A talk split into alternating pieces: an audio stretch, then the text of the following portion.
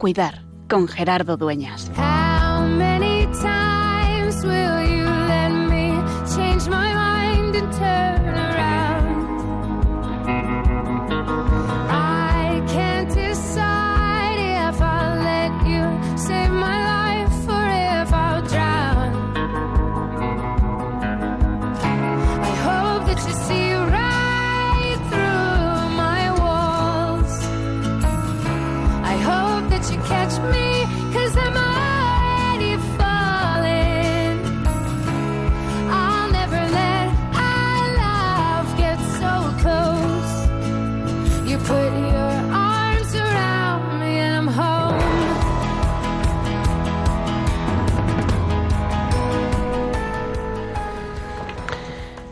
Celebrábamos antes de ayer, el pasado domingo, la fiesta del bautismo con la que concluíamos el tiempo del litúrgico de la Navidad.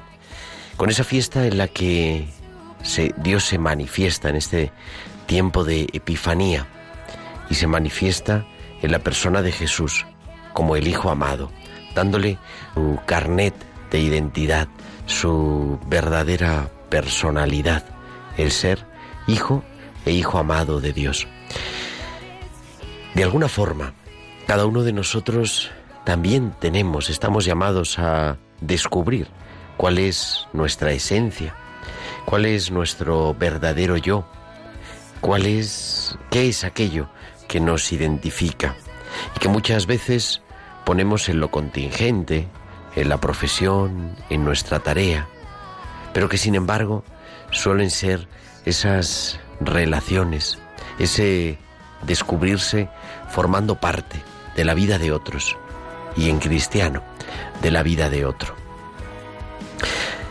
Hablamos mucho de la vocación universal a la santidad, de que todos estamos llamados por nuestro bautismo a hacer vida en nuestra vida ese proyecto amoroso que Dios tiene para cada uno de nosotros, que es lo que decimos santidad, plenitud, esa vida completa, acabada, vivida junto a Dios, vivida en Él, que hace realidad el sueño, el proyecto que Él tenía de cada uno de nosotros cuanto nos creó.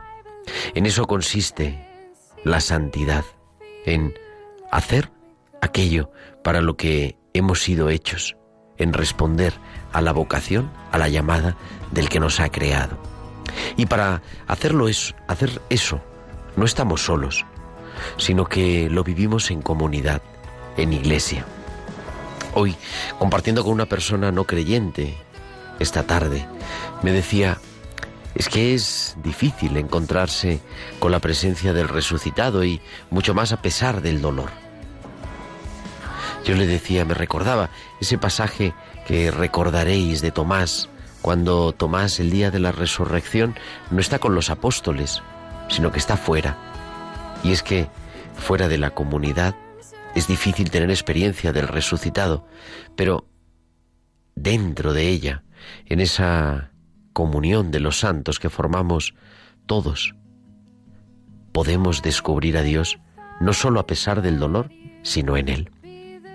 Hoy queremos hablar de hermanos nuestros, de cristianos, como tú y como yo, que han vivido en un determinado momento, en un contexto concreto, en una época histórica, en una situación social, en una realidad personal, pero que han sabido hacer verdad aquella llamada que Dios les ha hecho, esa llamada a la santidad. Después, con el paso del tiempo, con el paso de los siglos y de la historia, la Iglesia nos los ofrece como modelos, como santos a través de la canonización.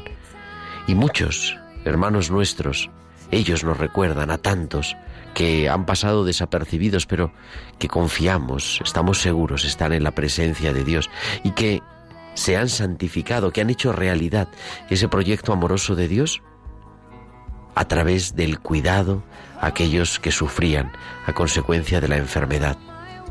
Como no ponerse de pie ante un San Juan de Dios, el creador de los nuevos hospitales, o ante un San Camilo de Lelis, con una vida increíble, llena de aventuras, pero también ante Vicente de Paúl o Luisa de Marillac, o ante Benito Meni, o ante tantos otros que, caminando delante de nosotros como discípulos de Jesús, hoy nos alientan a hacer realidad nuestro proyecto de vocación. Los santos y la enfermedad, tantas iniciativas dando lugar al espíritu, a esa creatividad fiel al Evangelio que han vivido los santos, tantos que han sabido concretar el amor de Dios en el momento, en la época que tenían. Hoy ellos siguen siendo para nosotros testimonio, siguen siendo aliento en nuestro caminar de que es posible, también en nuestra pequeña cotidianidad, hacer realidad el proyecto de Dios, acompañando, cuidando o viviendo y sufriendo a con la, enfermedad y todo aquello que la rodea. Hoy, en tiempo de cuidar, los santos nos alientan a vivir.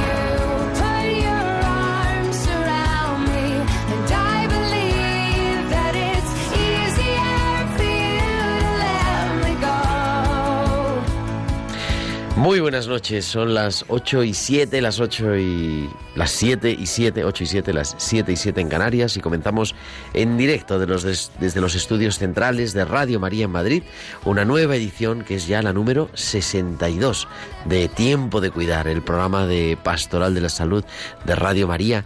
62 semanas, pasa el tiempo y hemos pasado ya este periodo de la Navidad tan especial que además hemos vivido aquí en, en las ondas de Radio María celebrando esa Nochebuena, la Nochevieja y el pasado martes el, regusto de la Epifanía con tanta gente que nos manifiesta la presencia de Dios.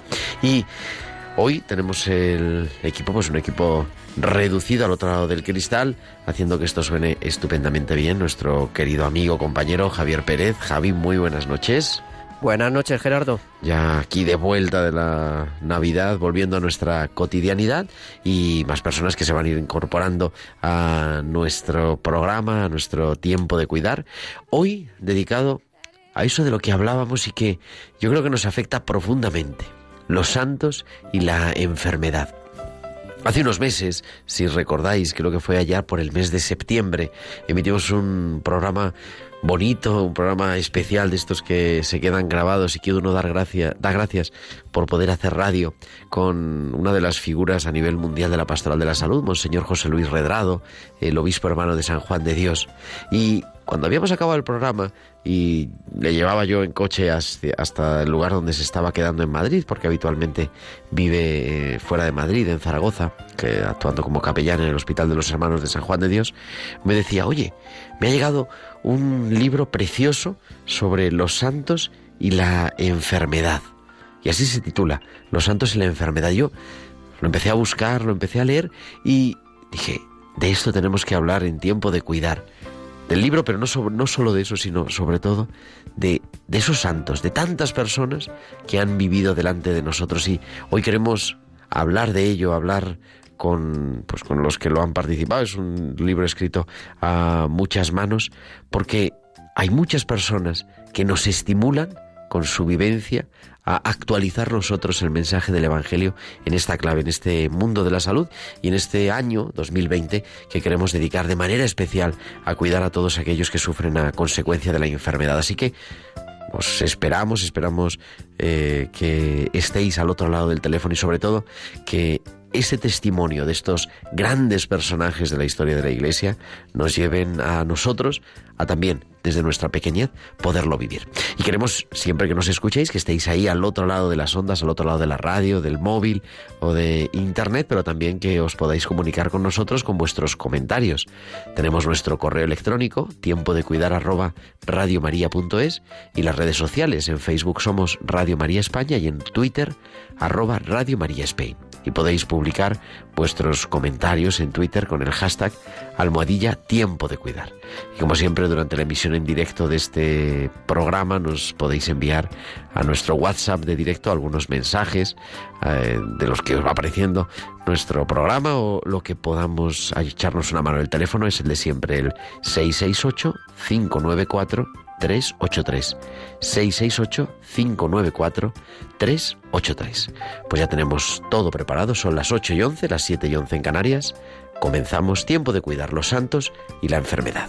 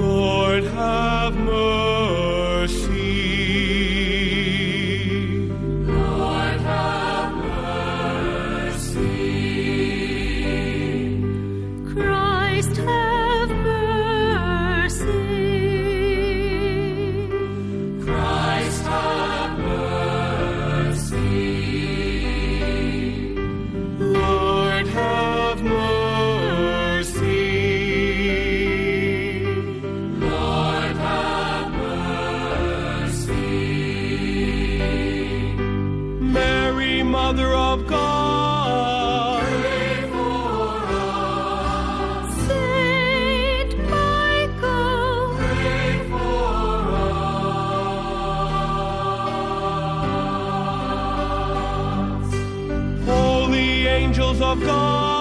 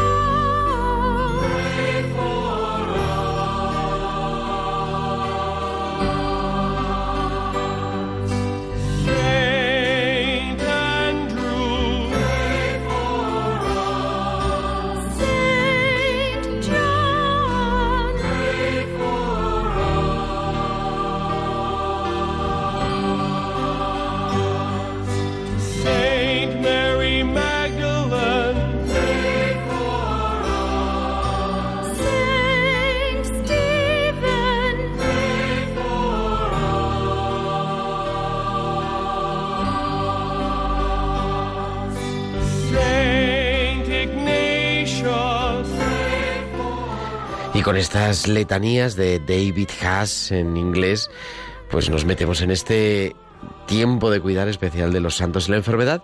Y tenemos al otro lado del teléfono, nos atiende en directo el profesor Javier de la Torre. Javier, muy buenas noches. Buenas noches, Gerardo. Buenas noches. Y muchísimas gracias por atender la llamada de tiempo de cuidar de Radio María. Javier es profesor de bioética, de teología moral y presidente del Comité de Ética de la Universidad Pontificia de Comillas y también en la actualidad, aparte de profesor de varias cosas, autor de miles de libros, director de la revista Iberoamericana de Bioética y uno de los pues, grandes expertos en situaciones sobre final de la vida y eutanasia y todas estas cosas de España, verdaderamente. Y le agradecemos muchísimo la llamada, aunque para hablar de una cosa un poquito distinta. Tendremos ocasión de, de hablar del final de la vida con ocasión de un documento que se ha publicado recientemente la Conferencia Episcopal Española, su Comisión Episcopal de Familia y Vida, que se llama, me parece que es Sembradores de Esperanza. No sé si lo has podido leer, Javier. Sí, hombre, sí. Pero bueno, hoy estamos para hablar de otra cosa. Yo creo que tenemos que dedicar un programa a ese documento, pero hoy para hablar de un libro muy bonito, entrañable, que a mí me lo ha recomendado, lo decía hace un momento Monseñor Redrado, el, obispo hermano de San Juan de Dios, que ha sido el líder de la pastoral de la salud en, todo el mundo, en el Vaticano, que se llama Los santos y la enfermedad, que has publicado hace pues un tiempo, unos meses me parece, en la editorial PPC. Los santos y la enfermedad. ¿Qué tienen que decir los santos a, la enfermedad? ¿Qué tienen que decirnos? Bueno, pues los santos yo creo que tienen que decir bastante. Yo recuerdo la reunión que teníamos de investigación sobre el tema del final de la vida y en la universidad cuando propuse una línea de investigación sobre estos temas. Bueno, y algunos decían, bueno, ¿y los santos? Bueno, pues los santos yo creo que tienen que decir muchas cosas.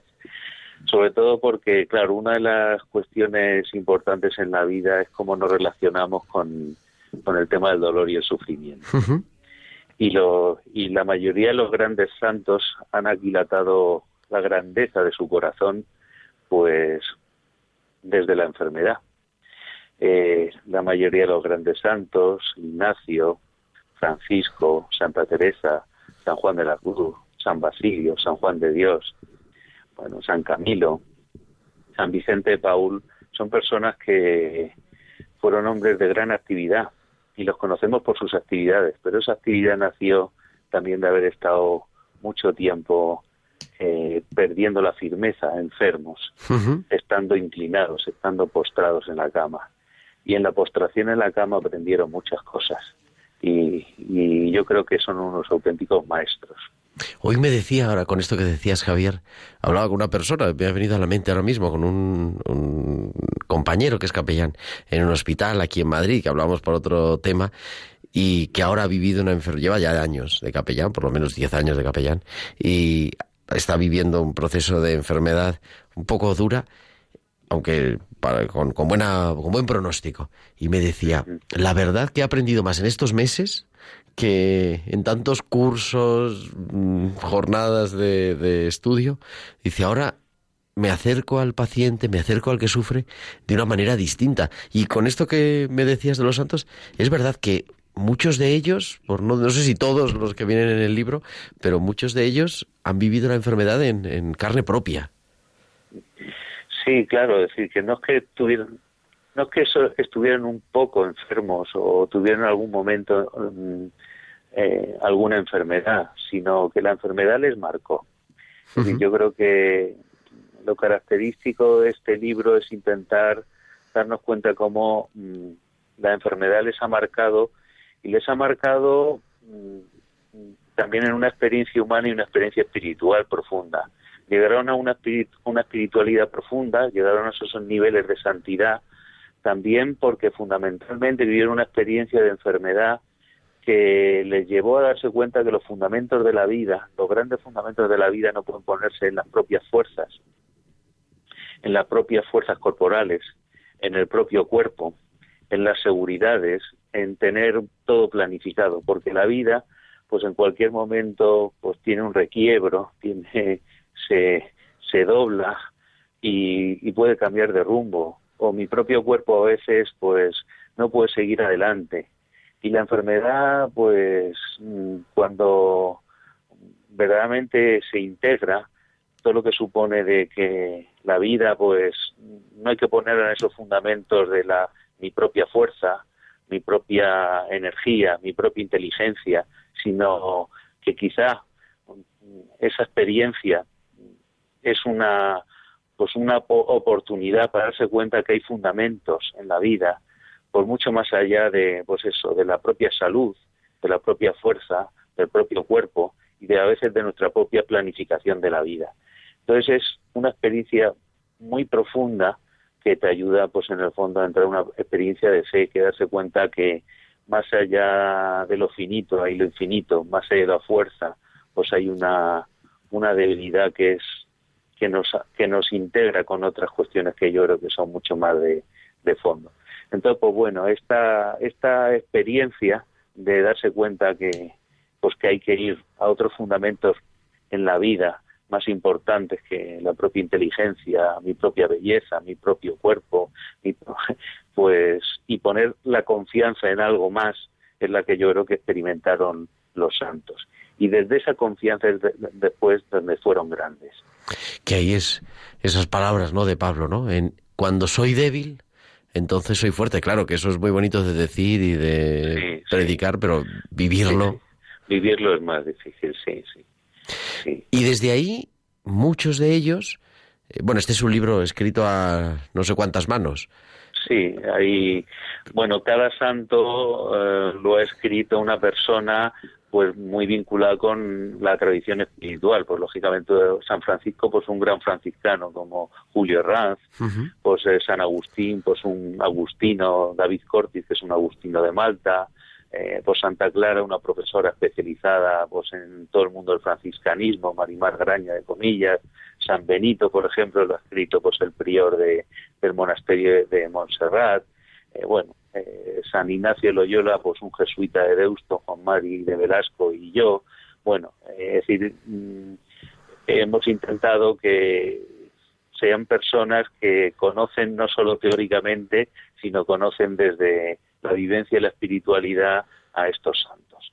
Y, bueno, y por eso pues es un libro pues bueno que yo he tenido el honor de coordinar, pero donde cada uno de los capítulos lo han hecho personas pues que bueno que no solo conocen sino viven la espiritualidad de estos santos, que son herederos de estos santos. Vamos a hablar, si, si todo va bien, las conexiones van bien dentro de un rato, con el autor del capítulo sobre Vicente de Paul, que es uno de estos grandes santos, además dedicados y que han transformado la, la salud, la enfermedad, ¿no? El mundo de la enfermedad, de los hospitales, del cuidado. Pero yo te quería preguntar, porque tú, aparte de la contribución de coordinar la obra, que no es sencillo con tantos autores, pero San Ignacio a mí me sorprendía. Hay algunos santos que yo cuando antes de saber bien de lo que iba el libro, antes de empezar a, leerlo, parecía que estaban claros, ¿no? Pues sí, San Camilo, San, Juan, de Dios, ¿no? San Francisco, San Francisco. sabemos, sí, sí. Eso es como muy obvio, pero hay otros que no es tan obvio. San Basilio, por ejemplo, yo no tenía, no veía la relación, o incluso San Juan de la Cruz, y también San Ignacio de Loyola. ¿Qué nos dicen hoy? ¿Qué nos dice hoy Ignacio a, este mundo de la pastoral de la salud o, a los enfermos que están sufriendo ahora a consecuencia de la enfermedad? Bueno, pues yo creo San Ignacio, bueno, San Ignacio es el, me permite de hablar así, es el culpable de este libro, porque todo comenzó pues, pues metiéndonos un poco en esta parte de la espiritualidad de San Ignacio menos conocida, porque todo el mundo, incluso no solo de San Ignacio, sino de los primeros siglos de la Compañía de Jesús, donde uno de los grandes ministerios de los jesuitas, pues aparte de ser conocidos por eh, bueno por las reducciones, por su por bueno todo su trabajo en los colegios, pues era precisamente asistir a los a los enfermos, asistir en hospitales y además asistir también en los momentos de la muerte de las personas. Bueno, todo esto está enraizado en la vida de San Ignacio. San Ignacio no hay que olvidar que bueno su conversión eh, viene después de sufrir, pues lógicamente, pues una, una gran enfermedad. Eh, él, pues bueno, tiene, se le quiebra la pierna, como todos saben, eh, en Pamplona y pasa una época larga de enfermedad. Y toda su vida fue una persona, pues en gran parte inválida, un cojo. Creemos mm, y tenemos la imagen de San Ignacio como una persona con una gran capacidad de, organizar una de las órdenes religiosas más importantes de bueno de toda la historia de la Iglesia, pero San Ignacio corporalmente pues era una persona que se le miraba y una persona que era un cojo y una persona pues eso eh, pues muy muy muy limitada físicamente. Él, él, toda la vida sufrió bastante de la enfermedad y, y, los últimos años de su vida en Roma como general estuvo, como dicen las crónicas, constantemente indispuesto. Entonces él tuvo que lidiar con esa enfermedad. ¿Qué nos puede decir hoy toda esa experiencia continua que marcó la, espiritualidad de San Ignacio? Bueno, pues lo primero es, yo creo claramente, que la enfermedad es un momento de presencia de Dios. Eh, él habla de visitación. Mm, incluso, por ejemplo, igual que Vicente Paul habla de paso. Eh, la enfermedad es un momento especial, es un momento. Yo creo que la palabra visitación es, es yo creo que muy elocuente. Es decir, eh, hay que vivir la enfermedad como un momento especial de cercanía con Dios. Muy distinto, porque estamos muy acostumbrados a sentir a Dios en mitad de nuestros éxitos, en mitad de nuestros, pues bueno, nuestras conquistas, eh, a alegrarnos cuando salen bien las cosas, pero Dios también habla otro lenguaje en mitad de la enfermedad. Entonces es un momento de, presencia de Dios, porque Dios está presente en todo. Además, San Ignacio, mm, desde esa presencia de Dios, intenta siempre sacar provecho.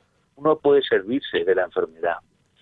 Y en esa enfermedad, una de las cuestiones que yo creo que nos ayuda San Ignacio es a darnos cuenta la importancia de, discernir, de discernir. La, enfermedad es un momento donde se pierde la firmeza, se pierde la estabilidad, se pierden los horizontes del futuro, se pierde a veces eh, la posibilidad, digo, saldré de esta, no saldré de esta. Bueno, es un momento de, turbulencias. Es, de esos momentos de turbulencias es donde los deseos más profundos emergen y una oportunidad para transformar los deseos en deseos más hondos. toda la conversión de, de San Ignacio en Loyola, y bueno, y después en Manresa, no es otra cosa que una transformación de sus deseos. Él tenía deseos de gloria en la corte, de hacer una carrera en aquella, en ese mundo. Bueno, pues la enfermedad le hizo poner, como él ponía, como él dice en otras, en otras de sus casas, sus deseos en otro nido, sus deseos en otro nido, en deseos más altos. Entonces es un momento para, un momento especial de discernimiento para ¿Qué, estoy deseando? ¿Qué es lo que quiero? ¿Qué, es lo que deseo en mi vida? ¿Qué es para mí lo importante? Después es un momento, lógicamente, como tantos santos. Esto es, esto es, un, esto es algo que vertebra a todos los santos y la enfermedad, pues un momento de configuración con Cristo. Es decir, con, el Cristo pues, sufriente, con el Cristo que camina hacia la cruz. Y lógicamente también la enfermedad, San Ignacio nos dice que es un momento, como tú decías antes, también de solidaridad con los otros. Eh, eh, en la enfermedad uno lo que ah, descubre es su limitación y, en la enfermedad es una oportunidad para aprender a ser necesitado, a descubrirse limitado, a, a lógicamente en este mundo de la autorrealización a, darse cuenta que uno tiene que abrir la boca y pedir. Eh, esa experiencia de ser necesitado, de pedir, lleva a otra experiencia creyente que es fundamental, que es orar. Orar a Dios, clamar a Dios. Y no solo clama uno a Dios por la propia curación, que es lógico y comprensible, sino se hace eh, desde esa experiencia profunda de enfermedad sensible a todos los que son vulnerables en la vida, a todos aquellos vulnerable viene de vulnus, herida, todos los heridos por la vida.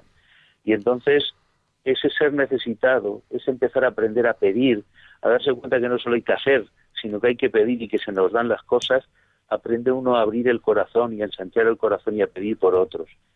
Por eso la, la enfermedad es un momento donde te da una sensibilidad profunda para, para rezar, para rezar por otros, para rezar por todos aquellos que están, pues eso, vulnerados y son vulnerables en la vida.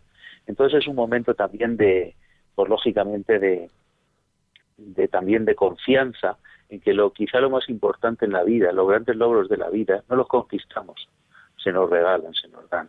Entonces, esa experiencia también de Pablo, todo lo recibido. Bueno, podemos pensar que todo lo hacemos nosotros, pero lo más importante en la vida, pues lo recibimos. Estos son, digamos, algunas de las claves que yo creo que San Ignacio nos enseña, a ver, a, sentir profundamente a, Dios en la enfermedad, a purificar nuestros deseos, purificar nuestros deseos, a intentar generar un corazón más grande, un corazón más hondo, a configurarnos más con Cristo, a ese Cristo pues siempre cercano a los enfermos, ese Cristo pues también sufriente en la cruz y por otro lado, pues también a, pues como nos dice San Ignacio, a aprender a pedir, a aprender a orar.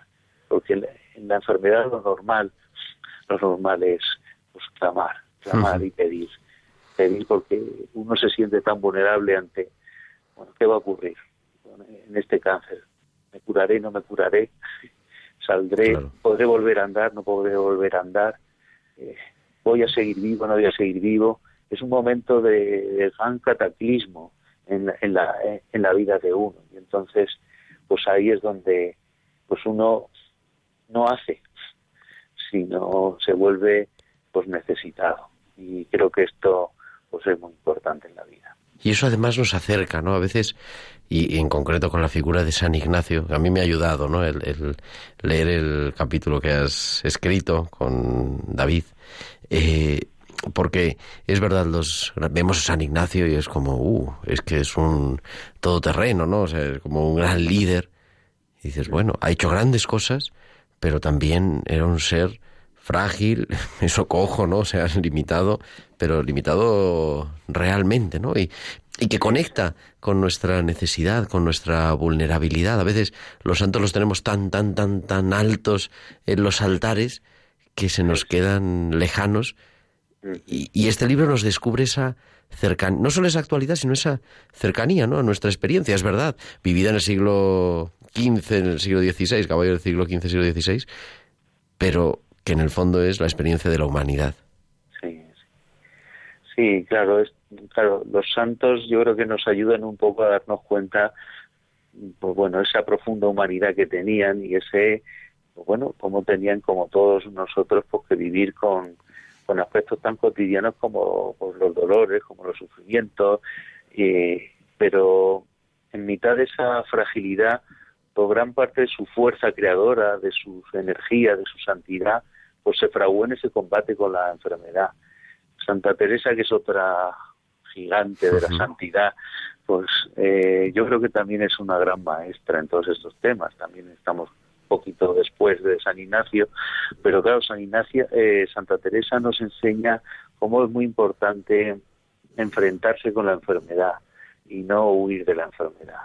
Eh, bueno, los que estáis en la pastora de la salud, los que estamos también pues en el mundo de la bioética y los temas del final de la vida, sabemos cómo es muy importante mirar de frente al tema de la enfermedad y el tema de la muerte como decía Elizabeth Kubler-Ross, pues solo aquellos que miran directamente a la muerte son se convierten en maestros de la vida. Pues Santa Teresa también es una, maestra de la vida, precisamente porque eh, muchos de sus bueno de sus cartas, también en, pues bueno en muchas de sus de sus eh, reflexiones, incluso en su poesía, nos habla un poco de todo este de, de encararse, afrontar el, y mirar directamente a la enfermedad y al tema de la muerte. Hay una frase que a mí me parece deliciosa que dice Santa Teresa, como estoy tan enferma hasta que y como y hasta que como estamos todos tan enfermos, hasta que no nos determinemos en no hacer caso al cuerpo ni a la salud, siempre estaremos atados, siempre estaremos sin valer nada. O en otro momento dice, hablando de esta importancia de determinarse a, a no huir de la enfermedad, dice un momento, si no os determináis a tragar de una vez la muerte y la falta de salud, nunca haréis nada.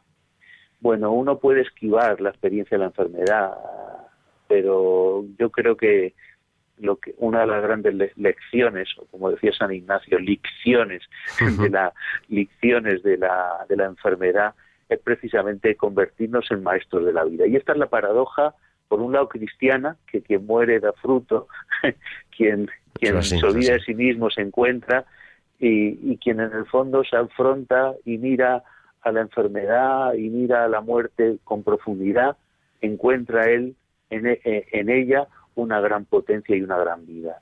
Y bueno, y una potencia, pues lógicamente, pues salta hasta la, hasta la vida eterna. Yo creo que estas son las lecciones de los santos y es las que hemos intentado por desde distintas perspectivas, ángulos, por mirar de, en el libro. Pues querido Javier, nos quedamos, vamos casi para tomar apuntes como un buen profesor, además bien estructurado lo que hay que ver, pero es cierto, yo creo que es un momento de, de gracia también, ¿no? De dolor, por supuesto, pero un momento Mm, la crisis, como dicen los japoneses, ¿no? La crisis es oportunidad y es oportunidad siempre de crecimiento si en vez de hundirnos en la enfermedad, no solo, cuando, cuando la enfermedad se hace presente, no solo somos enfermedad, sino con esas palabras de Santa Teresa, ¿no? Sino que somos mucho más y, es una oportunidad de, de vivirlo y, y, de unirnos también a los demás que sufren y, y a la cruz de Jesús. Querido Javier de la Torre, pues nos estamos escuchando. Cuando quieras, aquí tiene el, programa y, hablemos pronto. Pues nada, muchas gracias por acoger esta iniciativa y, bueno, y por, por sino por escuchar esta mirada a los santos que, que verdaderamente pues son como todos nosotros, personas que vivieron la enfermedad y como todo pues lo hicieron con profundidad. Los santos y la enfermedad, coordinado por Javier de la Torre, que ha tenido el gusto de, de podernos acompañar en esta noche. Muy buenas noches, Javier. Buenas noches. Y continuamos en directo a las 8 y 35, las 7 y 35 en Canarias. Vamos a meternos en la figura de uno de estos grandes santos.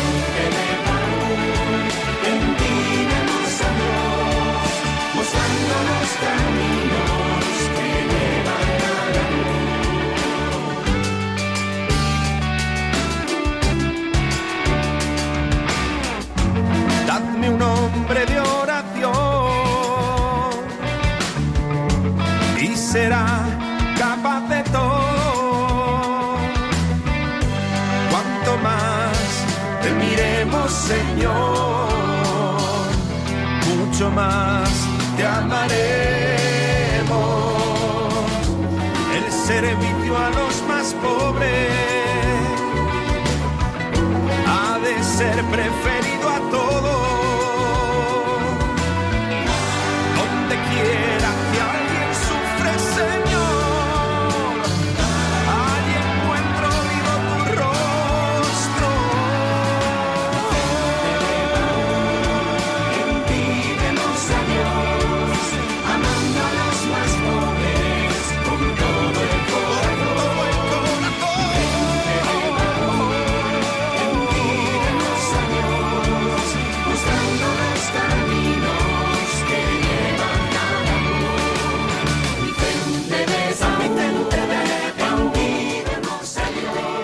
Si hay algo que caracteriza a los santos es que son realmente felices, que han encontrado el secreto de esa felicidad auténtica que anida en el fondo del alma y que tiene su fondo de a- su fuente en el amor de Dios. Por eso a los santos se les llama bienaventurados.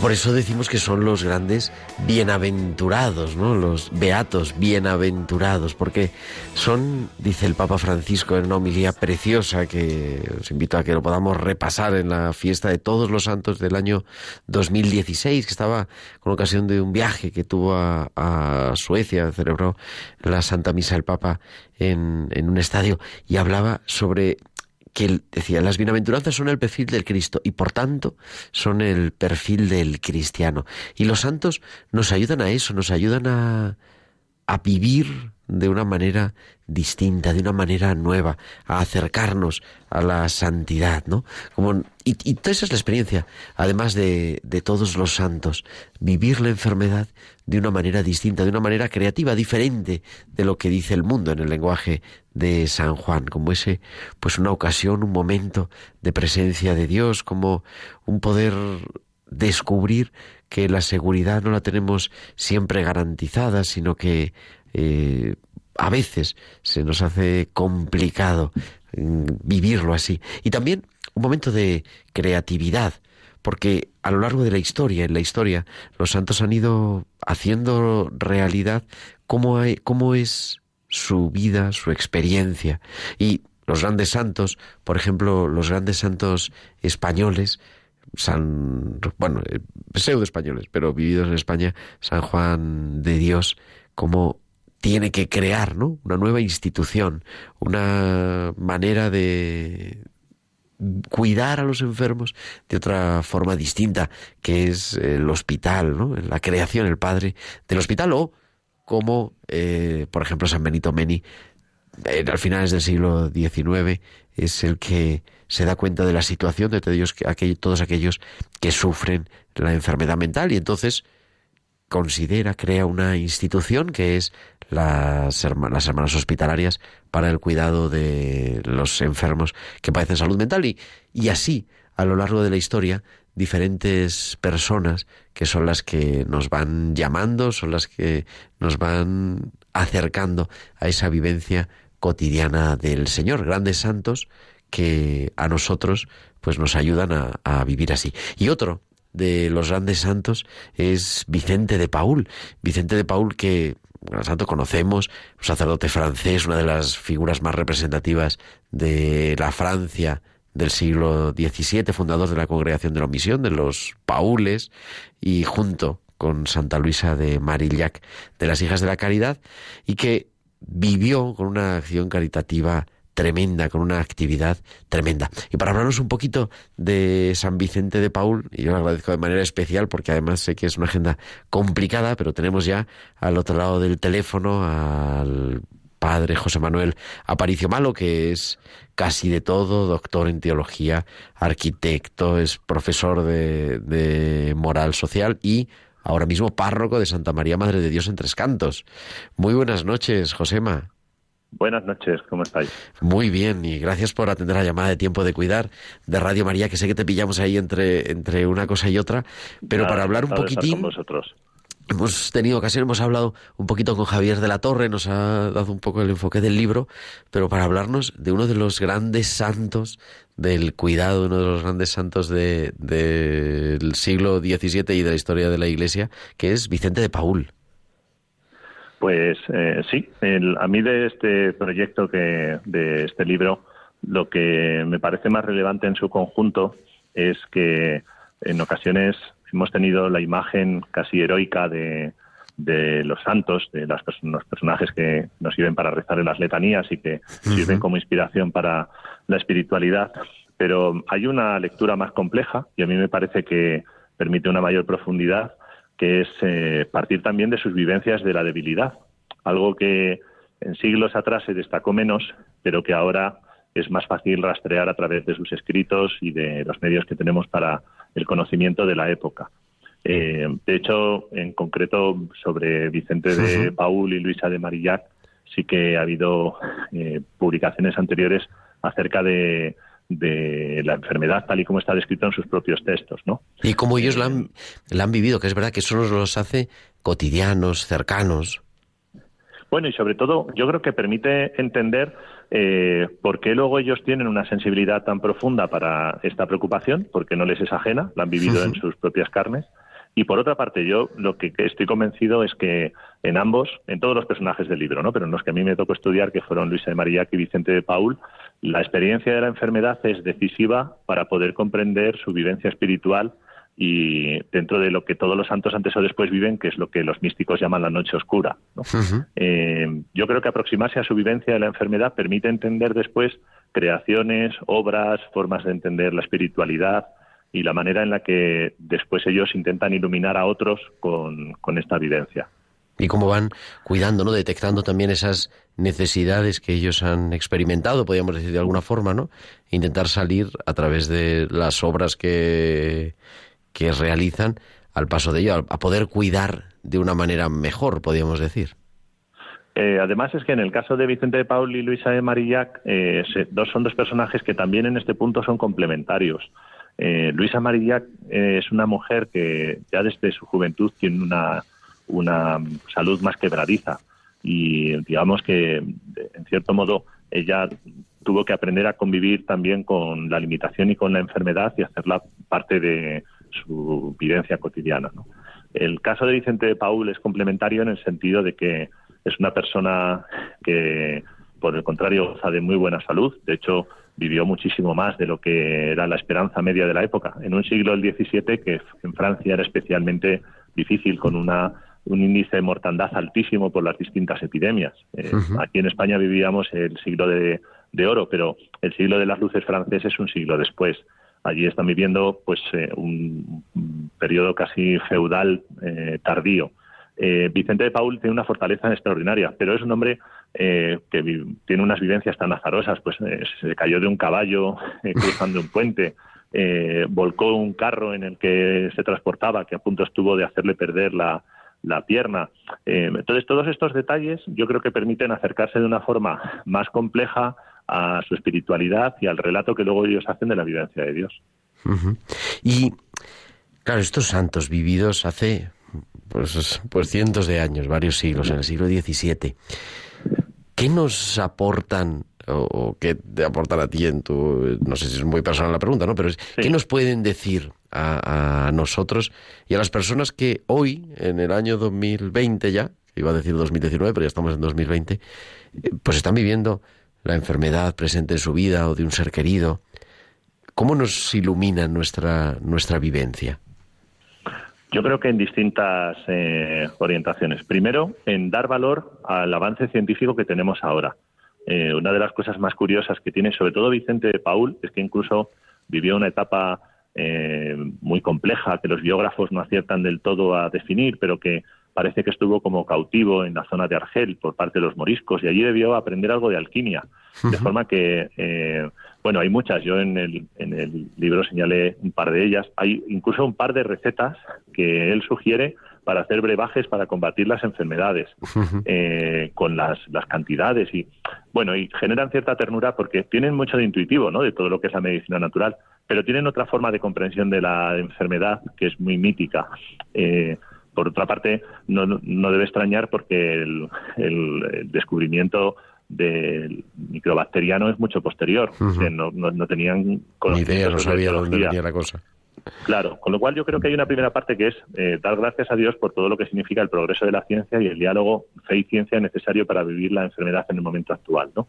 Lo segundo, eh, yo creo que es muy importante cómo ellos entienden que la enfermedad es un espacio para la providencia, un, un espacio que no debe ser vivido desde la desgracia, sino como oportunidad para poder fortalecer la experiencia de Dios y, sobre todo, sentir el cuidado eh, de Dios que ellos llaman, sobre todo, providencia. No es una palabra que en ambos personajes es, es decisiva.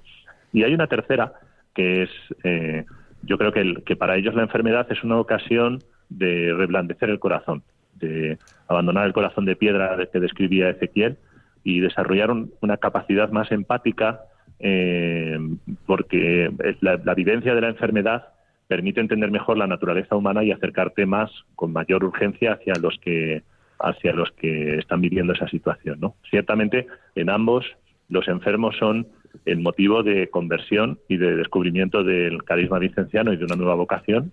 Eh, en, en el origen está la atención a los enfermos, luego se diversificaría en otro tipo de pobreza, ¿no? Pero eh, fue el, eh, una fuente primera para el descubrimiento de una vocación y de un carisma y luego ocupó gran parte de sus obras y fundaciones. Todavía hasta el siglo XX, especialmente en España, las hijas de la caridad han sido decisivas en, en todos los hospitales, pública. casi, casi, sí, sí. Es así y todavía, en algunos lugares todavía, en algún hospital público todavía queda alguna comunidad, pero vamos, desde luego, viendo los datos, yo hace poco eh, tenía la oportunidad de ir al Hospital Gregorio Marañón, que ha cumplido Sí. 50 años, y no se entiende esa No gran ciudad no. sanitaria sin la presencia de las hijas de la caridad, por ejemplo, ¿no? Actualizando ese, ese carisma recibido siglos antes. En ese sentido, yo creo que hay que vivir con alegría y con como logro, ¿no? Con cierto orgullo, sano, sano orgullo, el que ahora mismo eh, la política haya evolucionado de forma que el Estado asuma unas competencias que en el siglo XVII eran impensables.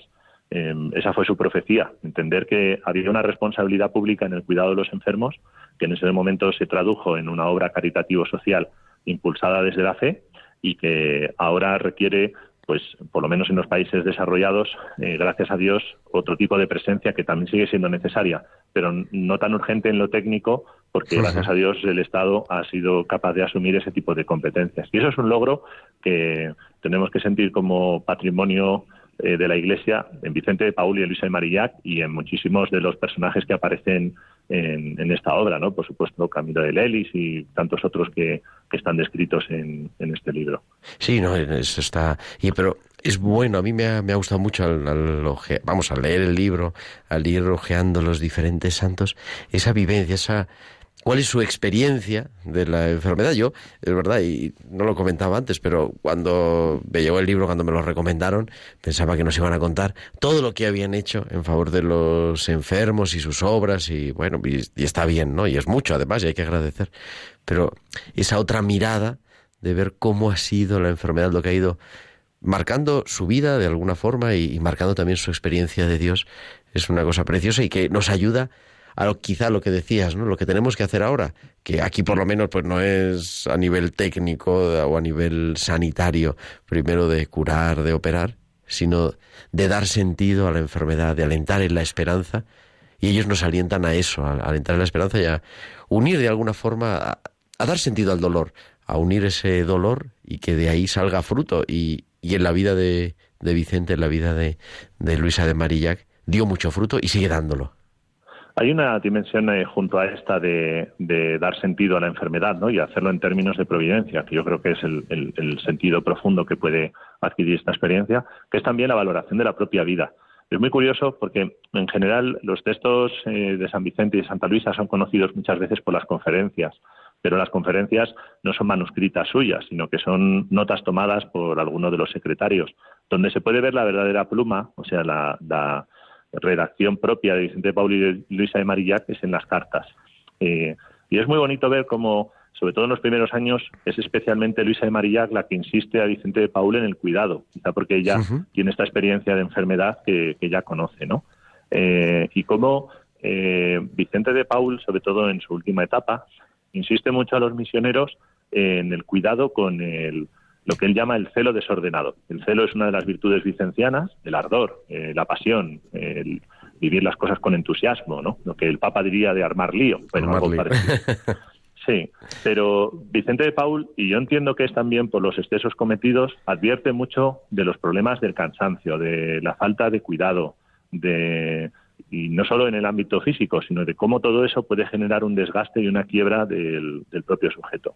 Yo creo que ese, esa dimensión también es muy bonita porque el celo desordenado es ahora mismo es parte de la cultura actual que el Papa describe como rapidación eh, y también es una amenaza con la que hay que aprender a convivir eh, dentro de la, de la espiritualidad y en el seno de la Iglesia. Eh, todos estos aspectos son, son verdaderamente bonitos. Y luego, una dimensión del cuidado, otra cosa que me, me, me es muy, muy llamativa de su espiritualidad son los protocolos. Eh, uh -huh. Especialmente entre las hijas de la caridad se conservan varios textos que Santa Luisa va configurando con las responsables de la época de los distintos hospitales, donde establecen una forma de proceder.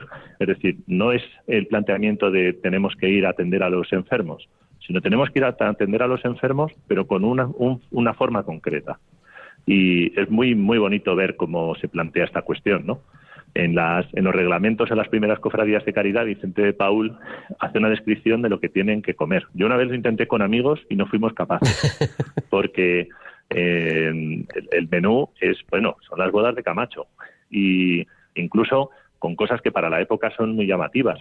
Eh, incluso eh, Vicente de Paul en el reglamento, ¿eh? no es una carta, sino que es un documento, bueno, con la oficialidad que podría tener en esa época, pero que mm, es como una, un, tiene cierto modo de compromiso. Incluso sugiere que si hace falta, que se pidan dispensas para las, los ayunos de cuaresma para los enfermos que puedan necesitarlo y que, que puedan necesitar comer carne para reparar sus fuerzas, ¿no? Y tomar A mí esta parte me parece muy interesante porque no es conformarse solo con el, el, servicio genérico al pobre, sino delimitar la forma y el modo en la que este servicio se puede llevar a cabo.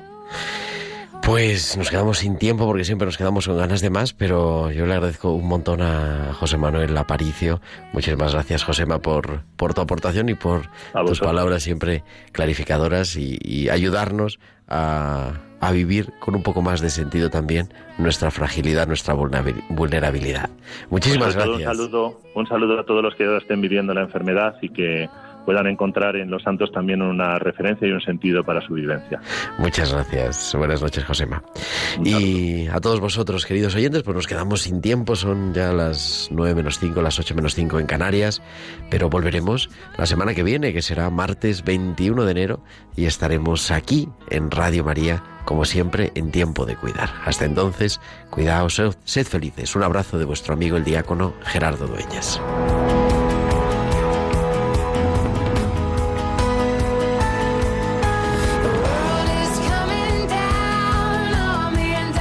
Han escuchado Tiempo de Cuidar con Gerardo Dueñas.